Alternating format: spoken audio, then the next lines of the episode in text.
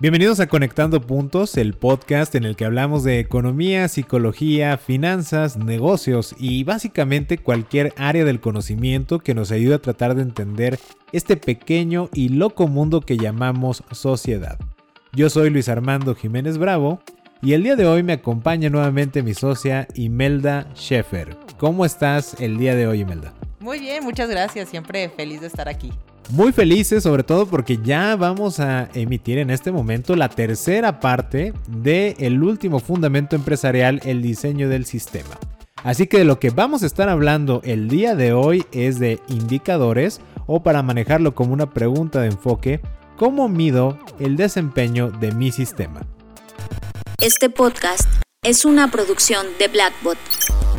Bienvenidos a Conectando, Puntos con Luis Armando Jiménez Bravo, presentado por CESC Consultores. Conectando Puntos. Antes de iniciar, es importante mencionarles los siguientes puntos para que nos haga sentido todo lo que vamos a estar abordando respecto de los indicadores.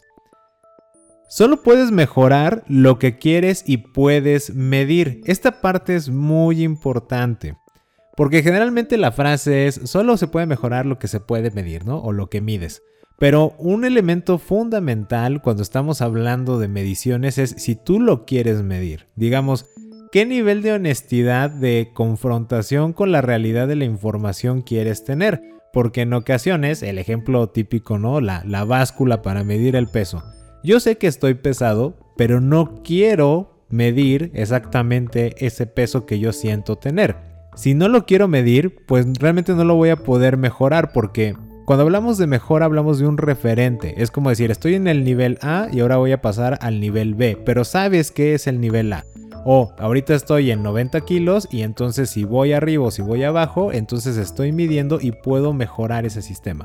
Yo creo que una parte importante en esto es como quitarse el miedo, ¿no? Porque pues justamente es por el miedo que, que o sea, se puede medir, pero a veces por el miedo de de ser demasiado críticos con nosotros mismos, no, queremos hacerlo, no queremos verlo, no queremos interpretarlo.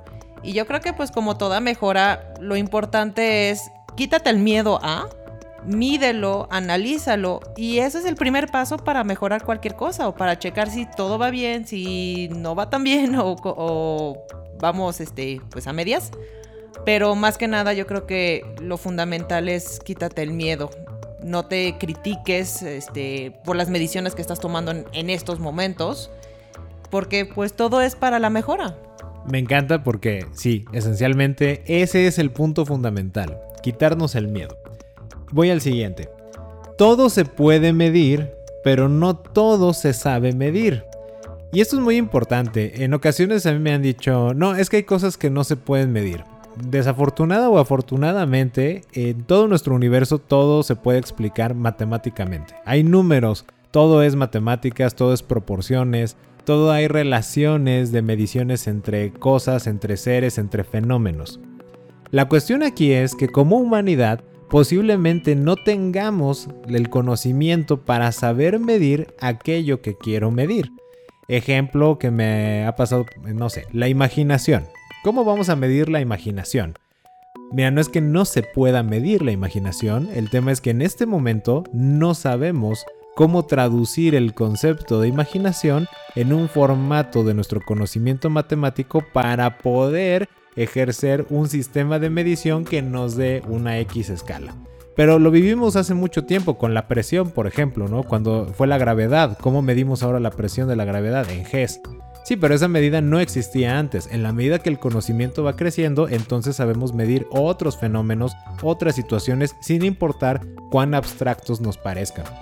La medición requiere constancia y consistencia.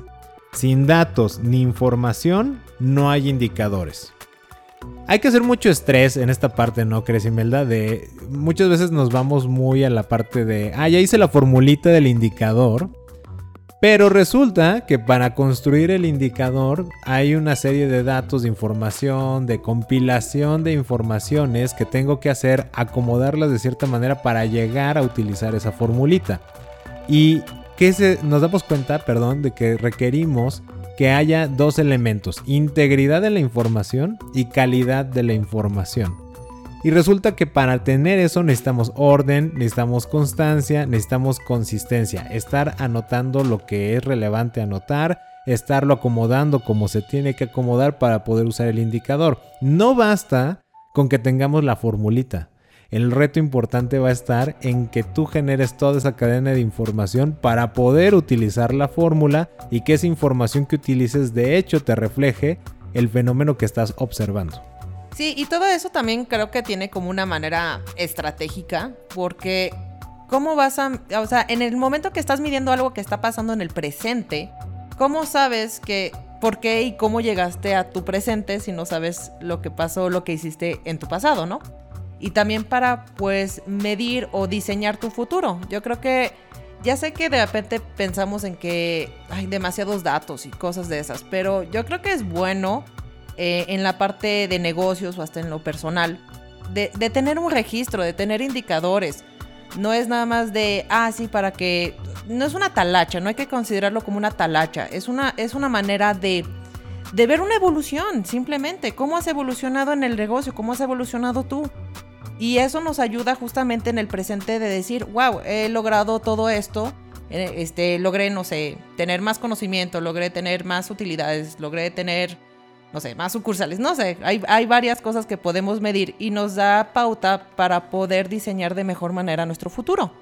Me encanta lo que acabas de comentar porque justamente una de nuestras socias siempre nos menciona, ya lo he comentado en otro episodio, que dice, nunca olvides por qué empezaron las situaciones.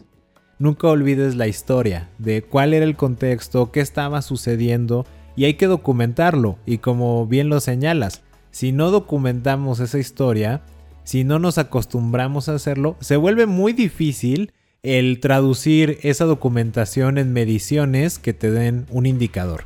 Y lo voy a conectar con nuestra siguiente parte. La interpretación va a estar sesgada por tu honestidad en la medición. ¿Y por qué lo estoy conectando? Porque cuando nosotros estamos repasando la historia de un negocio, por ejemplo, sabes que ya tengo un año y quiero medir este cuánto crecí.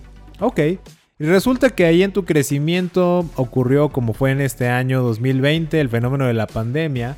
Y entonces tú dices, ah, pero estos meses no los voy a contar porque fue cuando estuvo lo de la cuarentena. Entonces esto, esto no cuenta. Nada más voy a considerar los meses que estuve operando antes de la pandemia o cuando ya me adapté a este tema de la nueva normalidad. Es una manera de analizar la información, pero ya hay un sesgo. ¿Por qué? Porque pues no te va a reflejar la realidad absoluta del negocio por no considerar esos dos meses, esos tres meses o ese mes o los días o el tiempo que haya sido, no, tal vez el analizar eso te lleve a determinar qué tan preparado o no preparado estaba tu modelo de negocio para enfrentar un fenómeno de estas situaciones. Y al revés, si te fue súper bien en esos meses de la cuarentena y tú dices, no, bueno, pero tampoco los voy a considerar porque fue una situación excepcional, también te estás perdiendo de información que te puede decir, oye, ¿qué crees? Tu modelo de negocio sí se adaptó muy rápido o estaba muy bien preparado para esta situación. Felicidades, no sé qué decisiones tomaste antes que te llevó a esto, pero mira, te fue inclusive mejor que antes. Y esta es una parte muy interesante. Cuando estamos hablando de indicadores y de mediciones, es totalmente importante, como ya lo mencioné previamente, el tener integridad en la información. No omitas nada, por eso también señalábamos lo que tú quieres medir. Tal vez te duela, e lo señalabas muy bien. Quítate el miedo a decir, oye, ¿sabes que en este momento estoy teniendo pérdida tras pérdida en mi negocio? Ok, regístralo, documentalo.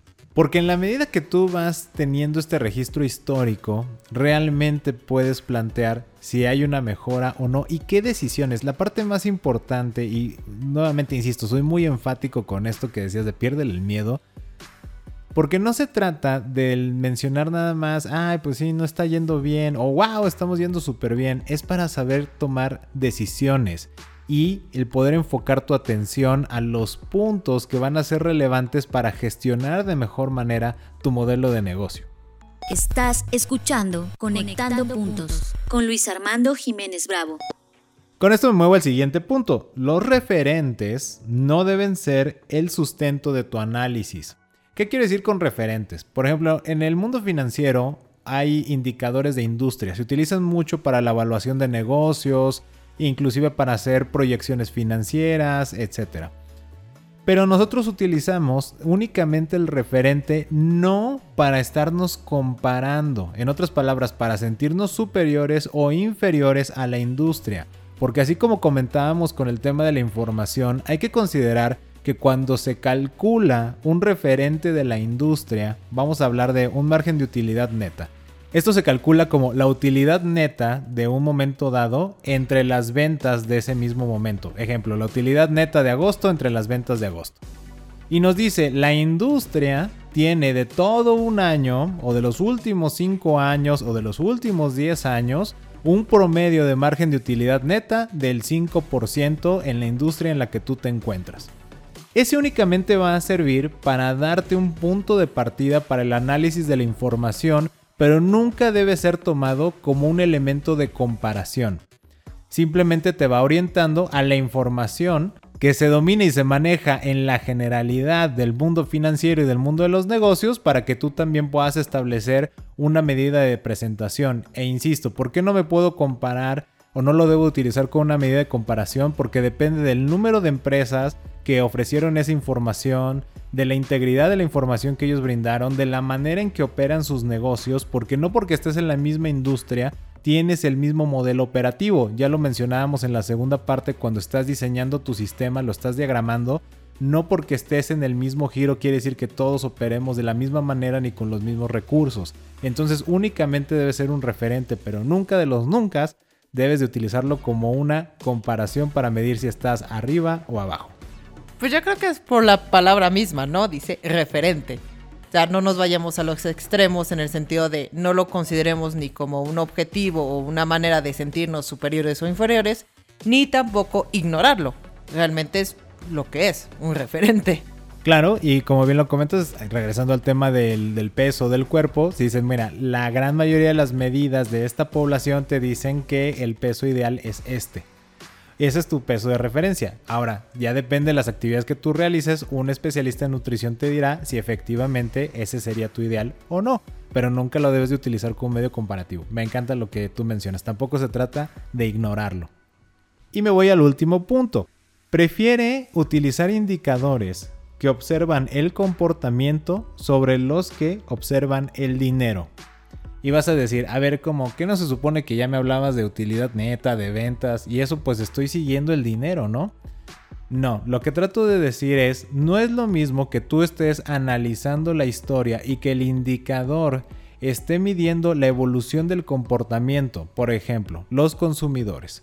Tú ofreces dos productos, ¿ok? El A y el B y tú quieres analizar el comportamiento de consumo de los clientes que tú has tenido en la medida que tú te acercas a un determinado mercado. Y tú los mides, sabes que del producto A vendimos 10, del producto B vendimos 90.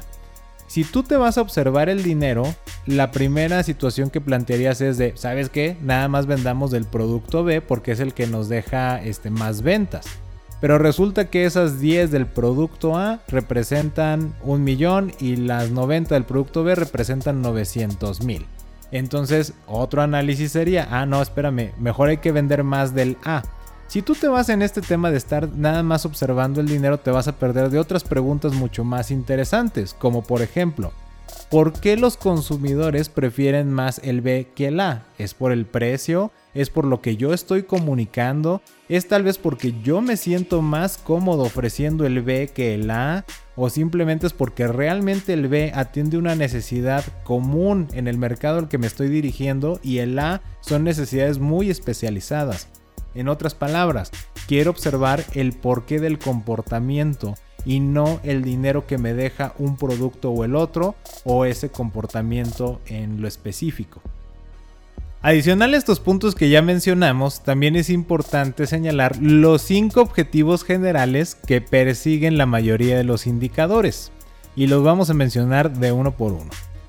En primer lugar estaría el número de elementos de algo. Por ejemplo, quieres medir el número de ventas, el número de clientes, el número de gastos, el número de unidades producidas, el número de empleados, el número de horas utilizadas, en general el número, la cantidad de un elemento X, ¿ok?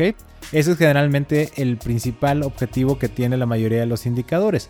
En segundo lugar está el dinero acumulado de un determinado elemento o elementos. Así como en el primer objetivo medías la cantidad de unidades, en el segundo objetivo mides el dinero que representan ese número de unidades. Yo lo explico mucho, por ejemplo, en el tema de activos, ¿no? Y para ser muy concretos, muebles. Tienes dos mesas, tienes tres sillas, tienes dos computadoras. Quiero saber, el primer objetivo, ¿cuántos elementos en total de muebles y computadoras tengo? Ah, pues en este caso vas a tener este, siete elementos. Muy bien. Y luego yo hago el segundo objetivo. Oye, ¿y cuánto dinero representan esas mesas, esas sillas y esas computadoras? Hasta aquí distinguimos los dos objetivos. Uno se va a la cantidad y el otro se va al dinero. El tercer objetivo general de los indicadores es el porcentaje de aportación que tiene un elemento respecto del total en cantidad o en dinero. Retomando el tema de las mesas, las sillas y la computadora.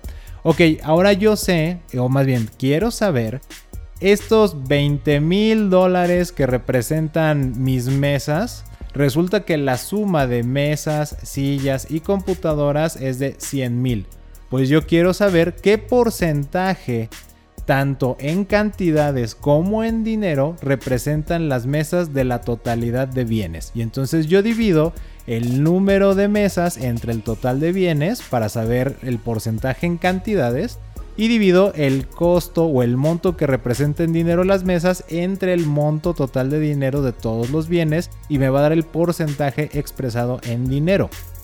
El cuarto objetivo que vamos a tomar es la frecuencia de ocurrencia, esto es, cada cuánto tiempo sucede un determinado fenómeno o un determinado evento.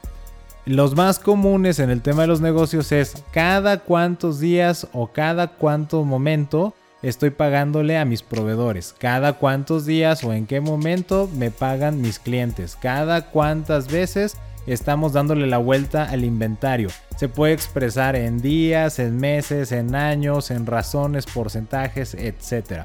Aquí lo importante, insisto, es señalar cada cuando sucede el evento. Por ejemplo, retomo la parte de las mesas. Si yo me dedicara a ensamblar mesas, oye, yo quiero medir cada cuando ensamblamos una mesa completa, cada cuando vendimos esa mesa completa, cada cuando la cobramos, cada cuando le pagué al proveedor que me dio el material para esa mesa. Y entonces, si nos fijamos, en este objetivo ya no estamos midiendo la cantidad ni el dinero ni los porcentajes, sino el tiempo, cada cuando está ocurriendo un fenómeno determinado. Y el quinto objetivo general es el cumplimiento de un proceso. Este puede ser un poquito engañoso, pero literalmente es marcar que algo se cumplió o no se cumplió. Lo vamos a observar mucho en las herramientas para crear este indicador. En el ejemplo de, oye, eh, se mandó correo electrónico una vez que el cliente puso sus datos y le dio a aceptar. ¿Sí o no? Entonces, todas las veces que son sí, lo conecto con el primer objetivo, el número de elementos. ¿Cuántas veces se cumplió ese proceso? Hay que distinguirlos de manera muy adecuada. Este quinto objetivo únicamente es medir si se cumplió o no se cumplió el proceso y de ahí ya se puede conectar con los otros cuatro objetivos. Ya habiendo señalado estos puntos y objetivos, vámonos al tema de los diferentes tipos de indicadores. Y aquí vamos a establecer nosotros dos categorías, los indicadores comunes, y con esto queremos decir que son generales del uso común en las industrias y los negocios, y la segunda categoría, los indicadores personalizados. Ahorita vamos a aterrizar cada una de estas categorías. En la primera, que son los comunes, pues vamos a estar viendo ciertos indicadores o razones que son básicas en el lenguaje de los negocios para distintas áreas. Por ejemplo, hay indicadores financieros, indicadores de mercadotecnia o publicidad, indicadores de productividad o de producción, indicadores de servicio al cliente. Para irnos un ejemplo de cada uno, en los indicadores financieros ya les mencionaba, uno muy común es el margen de utilidad neta, que, como analizamos en la fórmula, es dividir la utilidad neta de un determinado periodo, ejemplo utilidad neta de agosto, entre las ventas de ese periodo, ventas de agosto. Y esto me va a decir qué porcentaje del dinero que representa la utilidad neta es de las ventas que yo hice. Naturalmente que en el ejemplo, si mi utilidad neta es de 100 dólares y mis ventas son de 1000 dólares, me va a dar una razón del 10%. Significa que el 90% faltante se fueron a costos y gastos. Y entonces ya me puede detonar otros temas de, oye, esto es lo que queremos, es acorde a nuestro propósito, nuestra definición de éxito, que el 90% se nos vaya en el gasto y únicamente nos vaya sobrando el 10%, sí, no, etcétera. Ya abordaremos esta parte de la personalización, pero esto es un indicador común en finanzas. Otro muy común es la rotación de cuentas por pagar, la rotación de cuentas por cobrar, la rotación de los inventarios, la proporción del gasto respecto de las ventas, eh, la comparativa y las variaciones de las ventas de un mes al otro, etc. En el caso del marketing, uno muy común es, por ejemplo, mi tasa de conversión. Cuando nosotros decimos, oye, yo voy a hacer un ejercicio publicitario, me voy a acercar a un X mercado, y entonces voy a comunicarme. Lo que yo puedo medir, me voy al ejemplo súper clásico, creo que muy arcaico de el volanteo, ¿no? Que es esta parte de imprimir papelitos con una determinada publicidad y repartirlos a un montón de gente que puede ser o no el mercado que tú quieres, ¿ok? Para este ejemplo vamos a decir que mandaste imprimir mil papelitos que se van a distribuir. Tú no sabes si esos mil papelitos van a llegar a mil personas diferentes, mil hogares distintos, si va a llegar a tu población o no. Solo sabes que imprimiste mil y que se repartieron mil. Después resulta que de esos mil recibes 100 llamadas que les vamos a llamar prospectos. Entonces ahí puedes decir que tu tasa de conversión del esfuerzo de comunicación respecto a cuántos prospectos te genera es del 10%.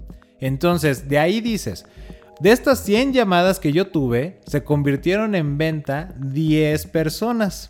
Entonces yo puedo decir que tengo un 10% de tasa de conversión de venta respecto a los prospectos que yo recibo. Oye, pero respecto del ejercicio de aventar esos mil papelitos, cuánta conversión tuvo al área de ventas. Entonces yo divido las ventas que fueron 10 entre 1000 que fueron los esfuerzos de papelitos que yo hice y me va a dar el 1%. Ese 1% sería mi tasa de conversión. Ese es otro de los muchos ejemplos que se utiliza también para el tema de publicidad y además puedes medirlo en el tema de cuántos likes tienes, cuántas veces se comparte, cuántos correos electrónicos tienes, cuántas cotizaciones mandas, cuántas facturas se generan y como ya los vimos en los cinco objetivos puedes medir el dinero, la cantidad, la frecuencia, etcétera o cualquier otro objetivo que a ti te pueda surgir más adelante. Uno de los ejemplos también en el tema de los indicadores de productividad o de la producción está, por ejemplo, la calidad, eh, los accidentes laborales, los reprocesos, el número de piezas que se utilizaron, cuántas horas máquinas se requieren, em, también, por ejemplo, el, el analizar cuántas personas requieres, el nivel de especialización que se requiere para una tarea, son la mayoría de los indicadores comunes en el tema de producción. Y en el tema de servicio al cliente, esta parte me encanta porque, Imelda, que tú eres especialista en esta parte de servicio, creo que me vas a abonar mucho. Pero el típico que se utiliza es el de las encuestas de satisfacción, ¿no? No sé si te ha tocado que a lo mejor un servidor bancario cuando hablas para aclarar algún punto te dicen, valoramos mucho su opinión, le vamos a hacer llegar a su correo electrónico una encuesta de satisfacción o manténgase en la línea y conteste por favor la encuesta. En la experiencia que he observado, la mayoría de las personas o cuelgan o borran ese correo. Pero, volviendo al tema, así como el tema de las ventas, yo solté mil encuestas porque tuve mil llamadas o mil ventas o lo que sea y solté mil encuestas de satisfacción. De las cuales resulta que me contestaron únicamente 10 personas.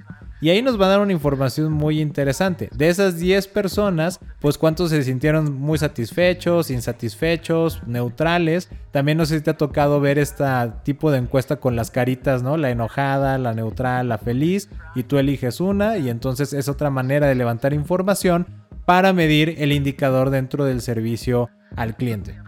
Bueno, yo aquí quiero agregar que creo que de todos los eh, indicadores más usuales, vamos a decirlo así, el que es como un poquito más picky, yo siento que sí es esta parte de servicio al cliente, porque mucho, como decías, ah, se necesita mucha honestidad y hay muchas cosas que tú puedes controlar. Entonces, bueno, porque pues sabes cuánto inventario, cuánto compraste y todo eso. Pero lo del servicio al cliente, eh, tienes que irte sobre la honestidad de las personas.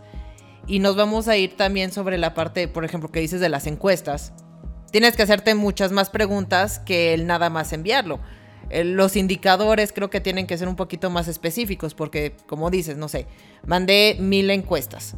De esas mil encuestas nada más me contestaron 10, pero si puedes saber cuánta gente entró y no lo completó, por ejemplo, de, ah, bueno, de esas mil encuestas que mandé, 800 um, entraron pero no finalizaron y 10 finalizaron. Ahí es cuando ya te puedes hacer las preguntas de, ah, ok, es que la encuesta por sí misma, esa encuesta, pues la gente no lo quiere completar, entra pero se queda como a la mitad, ¿no? O al contrario, ¿sabes qué? Pues realmente de las mil que mandé, 15 uh, uh, entraron y nada más 10 finalizaron. Entonces no es tanto el de, ah, tengo que cambiar la forma de la encuesta, no, es la encuesta por sí misma que no funciona. Entonces ahí creo que es este uno de los indicadores que necesita un poquito más de pensamiento, por decirlo así. Todos lo necesitan porque te dan un resultado. Nada más que ahí sí nos vamos mucho sobre cosas que no podemos controlar y tenemos que buscar otras maneras de tener otro tipo de indicador pero de otra manera. Si me explico? Porque las ventas son las ventas, entonces pues ya está en la cuenta bancaria, por decirlo así, no, no miente. Pero pues lo del servicio al cliente es un poquito más este, específico. Y quiero agregar que pues justamente como decías, eh, es un, son indicadores que son muy comunes y que, bueno, no vamos a comentar todos, pero pues literalmente en internet, en libros, en donde quieran, es muy fácil de encontrarlos. Tienes toda la razón y ese es el punto, que esta parte o esta primera categoría que planteamos de los indicadores más comunes es porque puedes meterte a internet y te van a surgir prácticamente los que mencionamos y algunos otros más. Y por eso nos vamos a mover a la otra categoría que son los indicadores personalizados. Esto es muy interesante porque ya requiere de un estudio muy particular y me refiero a nivel interno, tú que lo estás escuchando, tienes que observar cuáles son las necesidades especiales de tu operación y de lo que tú quieres observar para poderlo medir. Eh, vamos a hablar de un caso muy, muy concreto que empezó a... A lo mejor ahora si ya lo buscas, te va a arrojar como que es uno de los indicadores comunes, pero hasta hace 20 años, el hablar de la utilidad por empleado, que fue un indicador que se construyó para responder, oye, yo quiero saber cada empleado que yo tengo, cuánta utilidad me está generando, cuánto valor le agrega a mi negocio y entonces se crea este indicador, ¿no? A partir de esto tú puedes decir, oye, a mí me funciona, pero también puede ser que a mí no me interesa para nada ese indicador porque pues a lo mejor no tengo tantos empleados o no es simplemente lo que yo quiero observar. Esta parte es muy importante porque en el tema de la personalización van a entrar en juego situaciones como mencionabas Imelda que no se pueden controlar. Hablábamos un ejemplo de uniformes, ¿no? Por ejemplo, bueno, a ver, coméntalo tú, me gusta como tú lo comentas. Sí, claro, como saben, siempre pues preparamos el podcast antes de hacer la grabación y justamente saqué yo este ejemplo. Hay indicadores que podemos, vamos a decirlo así, inspirarnos de otras empresas o de, otras personas que decimos, bueno, ¿sabes qué? Me, me gustaría tener este indicador, pero pues no significa que sea para todos. Hablando de uniformes, por ejemplo, nosotros no tenemos uniformes, entonces no necesitamos saber por ejemplo, esa parte de, oye, si no es uniformes, pues cada cuando te compras ropa, por decirlo así. Ah, para nosotros no es un, indicador importante eh, la rotación de ropa, pero para otra persona puede ser el de, ¿sabes qué? Sí necesito saber cuánto es el tiempo de vida de los uniformes de mi personal. Y uno podría decir, bueno, ¿y como para qué te serviría eso? Podría haber personas que les interese justamente porque es de, ok, un uniforme de, este tipo debería estar durando como dos años, pero estoy viendo que hay una solicitud cada ocho meses. Entonces, al tener ese indicador, ya puedes checar qué es lo que está pasando. Oye, ¿será realmente por la calidad del, del uniforme mismo? ¿Será porque los mandábamos a tal lavandería y se están desgastando de más? O no, ¿sabes qué? Es que la mayoría le dura un año, pero a esta área o a estas personas les está durando cinco meses. Ah, ¿qué está pasando? No, es que ellos lo, lavan en casa. Ah, ok, tal vez se necesite decir cómo se tiene que lavar. O sea, te hace, empiezas a tener muchísimas otras preguntas. Pero ese indicador sobre, sobre justamente los uniformes le puede interesar a alguien como a otra persona no le puede interesar. Tengas o no uniformes, ya es muy personalizado, ya es muy a lo que tú necesitas saber de lo que está sucediendo. Tal vez eso surge porque estás analizando los gastos. Que en ese tema de los gastos hay casos muy interesantes de indicadores personalizados, tales como cuántas tazas de café están consumiendo por persona en un momento dado de la oficina. Y eso, fue un caso muy, muy, muy interesante. Que lo ligaron al nivel de productividad dependiendo de los meses. Entonces, cuando consumían más café, eh, decían, ah, ¿sabes qué? Cuando consumes más café, baja la productividad después de las 4 de la tarde. Y entonces eso lo fueron conectando como, oye, ¿cuándo tomas más café? Cuando empieza a ser más frío. Y entonces como que el frío induce a que tomen café y entonces después de las 4 ya se nos muere la productividad. Híjole, ¿qué vamos a hacer aquí? Pues vamos a ponerles más tés o cafés. Surgieron otra serie de preguntas, que fue un caso que me tocó de ver de, de cerca. Y fue muy padre porque al final terminaron con un especialista en nutrición que les terminó diciendo a una mezcla ahí de, hierbas que era más saludable y que entonces inducía la, la, productividad y la energía y otros temas, ¿no? Pero se van dando soluciones, como bien dices, a partir de lo que te vas cuestionando. Y aquí quiero puntualizar algo para empaquetar este punto. Recuerda siempre que los indicadores te deben facilitar hacerte las preguntas que te orienten a mejorar tu sistema. Y eso es justamente lo que tú mencionabas ahorita con los uniformes y mencionabas lo de la lavandería que me gustaría conectar con otro ejemplo. Ahora me voy a poner, tú eres la que usaba los uniformes y los comprabas y le echabas la culpa a la lavandería que se gastaban. No, no es cierto, no lo dijiste así, pero vamos a verlo así. Entonces yo soy la lavandería, ¿cierto? Y yo recibo tus uniformes que tienen muchas manchas. Y resulta que yo como lavandería únicamente empecé midiendo en mi proceso pues cuántas prendas, ¿no? Me fui a venderle a la empresa de Imelda y yo dije, no hombre, pues de aquí ya la hice porque al mes le voy a estar lavando 600 uniformes, ¿no? Y entonces a mí esos 600 uniformes por el precio X me va a dar tantas ventas. No hombre, wow, super cliente. Y hasta ahí me quedé en lo que yo estaba midiendo. Y resulta que yo veo mes con mes que se están lavando más prendas. Y yo digo, oye, qué padre, estamos creciendo. Pero cuando yo veo las ventas, me doy cuenta que el dinero no aumenta. Es la misma cantidad. Y ahí me surge, ok, ¿qué está pasando? ¿Cómo es posible que estemos lavando más prendas, pero no estoy viendo más dinero en las ventas? Y sucede que cuando tú indagas más, es producto del reproceso. Te devolvieron las prendas que ya habías lavado. Entonces las cobraste una vez la regresaste, el cliente te dijo, no, no le quitaste la mancha, te la regreso hasta que se la quites. Y ahí la volviste a lavar y a lavar y a lavar. Entonces resulta que tenías una división de prendas. Las prendas que veías que se aumentaban, que se lavaban, había dos categorías. Prendas sin reclamación y prendas con reclamación o devolución para un reproceso de lavado. De ahí tú puedes mencionar, oye, pues tengo que ir a investigar qué fue lo que pasó, por qué nos está pasando esta situación. Y puedes ir a observar a las personas, puedes analizar los productos químicos, puedes sacar muchas cuestiones. Aquí ahorita vamos a indagar un poquito más en este tema de la lavandería, pero solo quiero cerrar para que nos quede muy clara esta idea. En función de lo que yo estoy midiendo y los indicadores y cómo los analizo y los interpreto, siempre mi orientación debe de ser genérame nuevas preguntas o mejores preguntas que me van a encauzar hacia la mejora de mi sistema. Esa es la idea hasta aquí, digamos, fundamental antes de continuar con el resto. Estás escuchando Conectando Puntos con Luis Armando Jiménez Bravo. Y ahora vamos a continuar con el diseño de tus indicadores. La primera parte es, nosotros te sugerimos que te respondas las siguientes preguntas para que se te facilite el diseñar los indicadores para la mejora de tu sistema y medir su desempeño. Número 1. ¿Qué comportamientos quiero observar que me lleven a cumplir mi propósito y definición de éxito? Número 2. ¿Cuáles puedo medir y sé medir?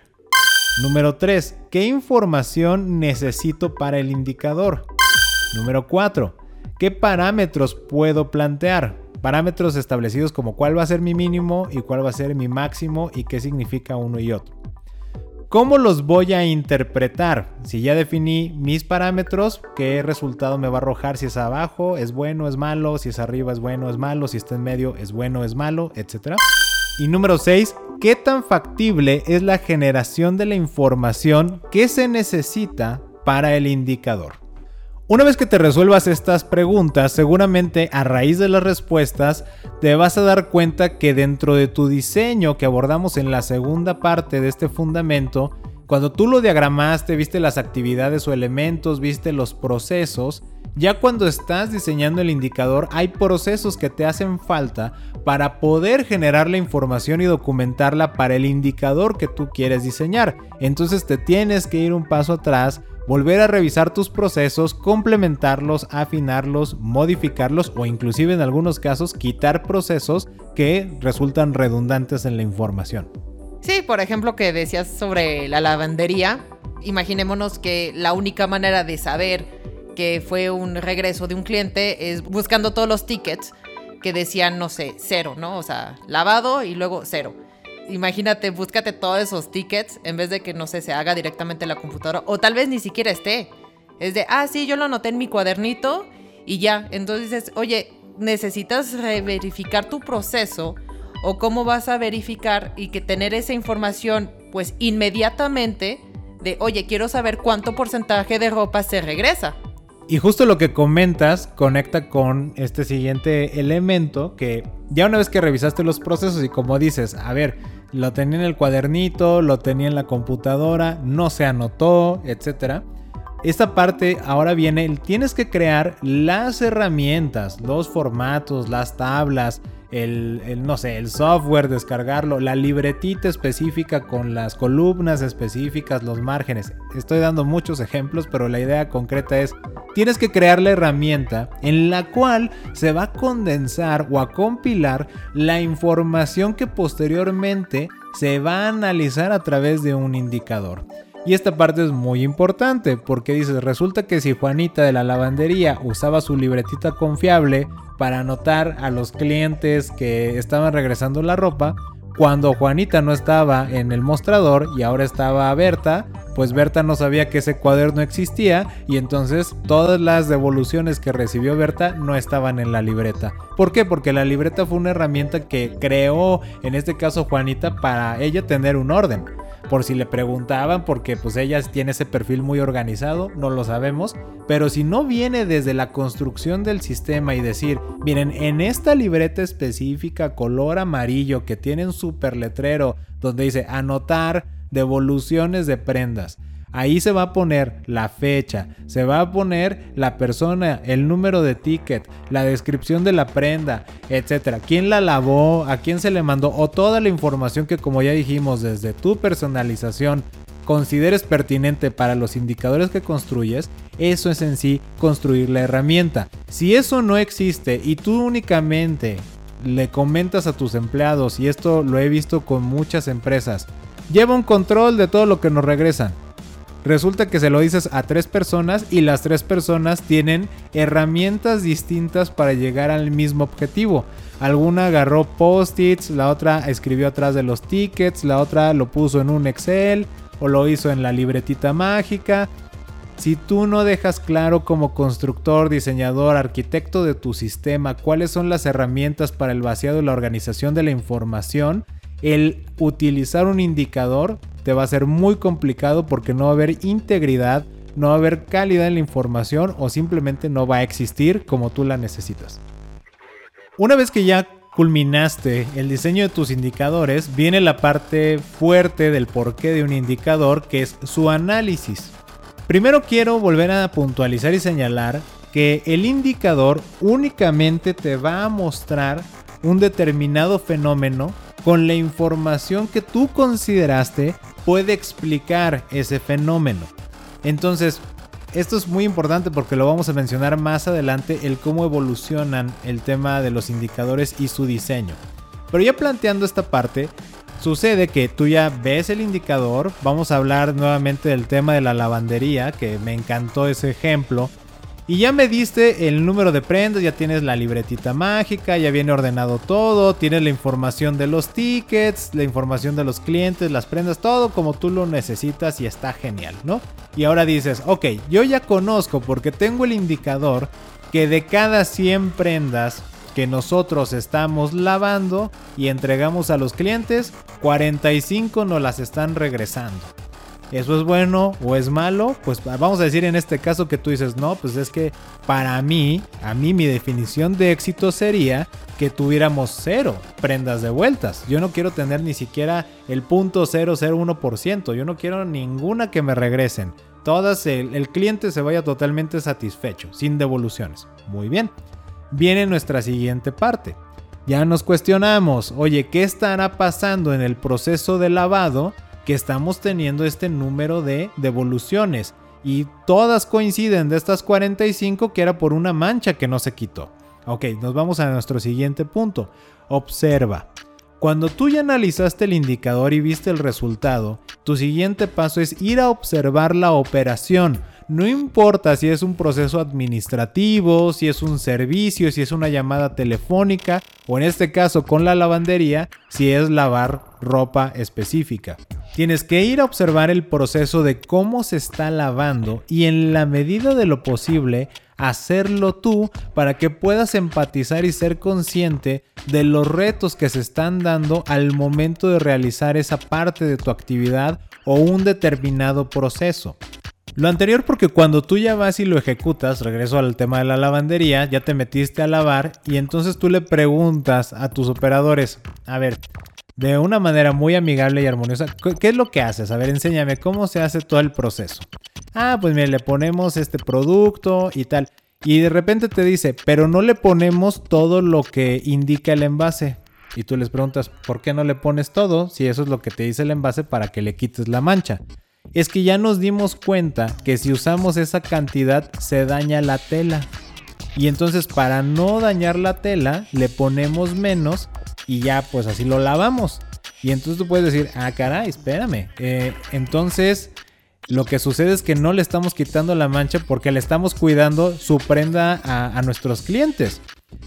¿Podré cambiar los químicos? Si cambio un químico menos abrasivo, entonces tendrá la efectividad de limpieza y al mismo tiempo cuidar la tela. Puedes notar que te van surgiendo nuevas preguntas, pero ¿de qué surgió? De observar y en la medida de lo posible hacerlo tú. Y antes de que haga más énfasis en el hacerlo tú, quiero complementar este tema. Si tú descubres que no hay ningún químico menos abrasivo que todo lo que tú puedes tener acceso, si tú le pones la cantidad que es va a lastimar la tela, entonces tú ya puedes escalar una mejora de tu proceso para que la persona en mostrador, cuando reciba ese tipo de manchas, le comente al cliente. Mire, el químico que existe para limpiar esta mancha muy posiblemente le va a dañar la tela.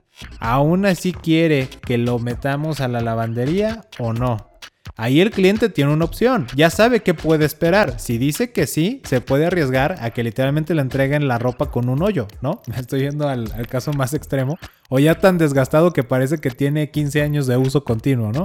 Pero el cliente puede decidir. Si dice que no, pues se va a ir con su mancha y está bien. Ahora hay una tercera opción que diga, ok, bueno, no quiero que se lastime, pero ¿hasta qué tanto le pueden quitar la mancha? ¿Sí se le puede quitar bastante o no? Como ya tenemos experiencia documentada, le pueden decir, mire, pues se le va a quitar, pero sí se va a seguir notando la mancha. O sea, ya no va a tener la suciedad, pero sí ya, ya le manchó la ropa. Y el cliente nuevamente tiene una decisión, o acepta o no acepta el dejar la prenda ahí. Consecuencia de lo mismo, ya en las decisiones de consumo observando ese comportamiento a través del indicador, resulta que vas a tener cero prendas de vueltas. Y ya no va a ser, la respuesta no es porque cambió tu proceso de lavado, no es porque cambiaste los químicos y entonces si el cliente dice, ok, no te la dejo, pues ahí ya no hubo lavada, no hay devolución. O número dos, mira, yo sé lo que puede pasar, entonces te la dejo. Si regresa, yo no tengo por qué devolverte la prenda porque tú me explicaste qué es lo que podía pasar. Y entonces yo soy consciente de eso, no te voy a hacer una devolución. Y a través de la observación y de la ejecución, tú pudiste llegar a este tipo de soluciones sin alterar fundamentalmente tu proceso integral operativo, ni tu suministro de químicos, de proveedores, etc. Ni siquiera tampoco tu forma de pago, ¿no? Me fui un poco más lejos. Ahora regreso al punto, en la medida de lo posible hazlo tú, porque es muy enfático. Hay operaciones que tú puedes ejecutar. Pero hay otras especializadas del tipo de negocio que tengas que no vas a poder hacer. Por ejemplo, soldar o este, unas piezas de, de acero o cortar aluminio o como mencionaba a lo mejor con las mesas, el cortar la madera, ¿no? Y bueno, yo creo que lo más importante es nunca te pongas en riesgo. Ya más allá de... Hay cosas que se necesita una cierta capacitación, pero sí, efectivamente hay cosas que uno no, no se pongan en riesgo queriéndolo hacer uno mismo. No es lo mismo barrer, que uno lo puede hacer, a, como dice, soldar. En todo caso, ahora se pueden preguntar, bueno, si yo no, no me quiero poner en riesgo y no estoy o no estoy capacitado para ver este o hacer el corte de madera, pues ¿qué hago? Sabiendo que el indicador me está diciendo que hay algo, pero no sé, pero hay algo que tengo que observar aquí, pero pues no me voy a poner en riesgo. Entonces aquí es cuando vienen los especialistas. Entonces hay que considerar esta opción porque un especialista puede observar lo que tú no puedes observar ya sea por capacidad o también por seguridad. Y ya te dirá, ah, ¿sabes qué? De lo que me dijiste que algo está pasando por aquí, pues ya observé que está pasando esto, esto, esto, esto, ¿no? Por decirlo así, esta sierra que estás utilizando no está apta para la madera que este, estás vendiendo. O eh, si quieres hacer específicamente esta madera, tienes que cambiar de sierra. No sé, o sea, realmente puede haber como muchísimas opciones, pero un especialista te puede ayudar en ese aspecto. Y como bien lo dices, hay especialistas para pues cualquier área, realmente, ¿no? Y, lo importante son las observaciones, las conclusiones que te pueden recortar esa curva de aprendizaje. ahorita me surgió cuando decías lo de la madera, decir, oye, mira, pues sí, puse, no sé, una mueblera, ¿no? Una maderera donde cortas la madera. Yo nunca lo sé hacer, pero a mí, no sé, financieramente se me hacía viable, puse un negocio de esa manera, o el típico de la comida, no sé cocinar rico, pero conseguí quien tiene buen sazón. Y en lugar de que yo me ponga a hacerlo, pues voy a, o me ponga a aprender de, a ver, voy a tomar cursos y cursos, ¿no? De gastronomía o de maderero o lo que sea pues mejor le hablo a alguien y, le pago a alguien que ya tiene toda esta curva, que le apasiona el tema y que tiene muchísima más experiencia y obviamente especialización, actualización inclusive en los tipos de madera, tecnologías, aceros. Y sabes qué, la inversión que yo haga, lo más importante es que te va a recortar el tiempo en el cual tú pudiste establecer alguna mejora en tu sistema y obviamente vas a ver los beneficios. Te vas a acercar mucho más rápido al cumplimiento de tu propósito o de lo que tú definas como éxito. Estás escuchando Conectando, Puntos con Luis Armando Jiménez Bravo. Bueno, y con esto vamos a pasar a nuestras conclusiones. Lo primero que a mí me gustaría comentarles es que no nos llenemos de tantos indicadores. Estamos hablando de, sí, tengamos indicadores, pero una cosa es como, yo creo que es como todo en la vida, ¿no? El exceso no es bueno y al llenarse de demasiados indicadores pasa que uno se empieza a confundir, ya no sabe ni qué observar. Y lo digo sinceramente, lo, he vivido en carne propia de, de querer tener tantos indicadores, de ser tan óptimo, por decirlo así, que ya no sabía ni en qué fijarme. Entonces hay que considerar que los indicadores van a ir evolucionando contigo. Entonces, también hay indicadores que uno empieza y luego van modificándose o van cambiando porque ya no quiero observar la misma cosa. Entonces aquí hay, ah, para resumir, son dos partes. Una, no nos llenemos de indicadores. Si hagamos experimentos, podemos tener al principio 20 y de esos 20 ya sabemos que realmente los que más nos importan son esos tres. Muy bien, trabaja con esos tres. Y segundo es, pues que van a ir este, cambiando ahora quiero enfocarme más a esta parte o ahora me quiero enfocar con otra cosa. Todo evoluciona. Y dentro de esta parte de la evolución que comentas, Imelda, eh, también recordar que pues tal vez en un momento dado con esos tres indicadores como dices que ya te funcionaron y los depuraste, en esta nueva forma de operar o un nuevo negocio que abras o en esta escalada que tenga de desarrollo tu negocio, Tal vez hay cosas que quieres medir y que no se saben medir o que como mencionamos al inicio, el conocimiento humano en este momento no sabe cómo medirlo y no vas a tener un indicador para eso. También no representa que no busques la manera en un momento dado de que desde tu singularidad pues lo puedas medir. Y esto lo conecto con la siguiente parte de la conclusión. Solo tú vas a poder definir cuáles son los indicadores idóneos porque solo tú defines qué es lo que quieres observar, cuál es tu propósito y cuál es tu definición del éxito. En consecuencia, solo tú vas a determinar cuáles son tus parámetros y cómo vas a orientar la interpretación de esos parámetros y del cumplimiento de esos indicadores. Esto creo que es muy importante y nuevamente me resuena lo que mencionabas de la evolución. Si como seres humanos cambiamos. Eh, un día te interesaba medir cuántos amigos tenías. A lo mejor otro día te interesaba medir cuántas horas tenías libre para jugar. En otro momento te interesaba medir cuántas horas te la pasabas estudiando, cuántas tareas te dejaban, eh, a qué hora te tenías que levantar para ir a trabajar. Y en la medida que vas evolucionando y que va avanzando tu vida, pues tus indicadores cambian. Y lo mismo sucede con los negocios. Hay negocios que al inicio lo importante era medir cuánto estábamos vendiendo, tanto en cantidad de piezas o de clientes como en dinero. Y ahora resulta que nos interesa ver cómo estamos optimizando el dinero que nos sobra o cuántas causas benéficas estamos favoreciendo al año producto de la operación de nuestro negocio, cuánta agua estamos ahorrando, cómo estamos contribuyendo al cuidado del planeta y todo eso son indicadores que posiblemente al inicio de tu negocio ni siquiera tenías presentes, pero en la medida que fue evolucionando fueron cambiando y hay que tener esa mentalidad abierta para poder evolucionarlos también.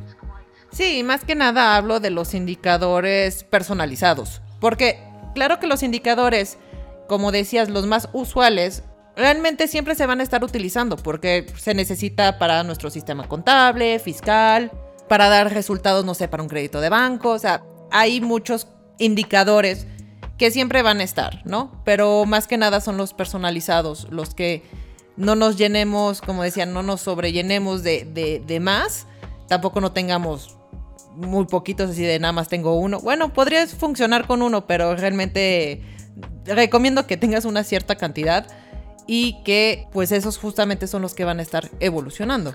También podría ser que otros indicadores de la, como decías que antes no existía el indicador de, ¿cómo, cómo dijiste? La utilidad por empleado. Ajá, la utilidad por empleado antes no era como algo común, por decirlo así, y ahora es común todo, yo creo que todos los indicadores van a estar evolucionando como pasen los años. No sabemos cuáles van a ser los indicadores más importantes de aquí a 10 años, 20 años.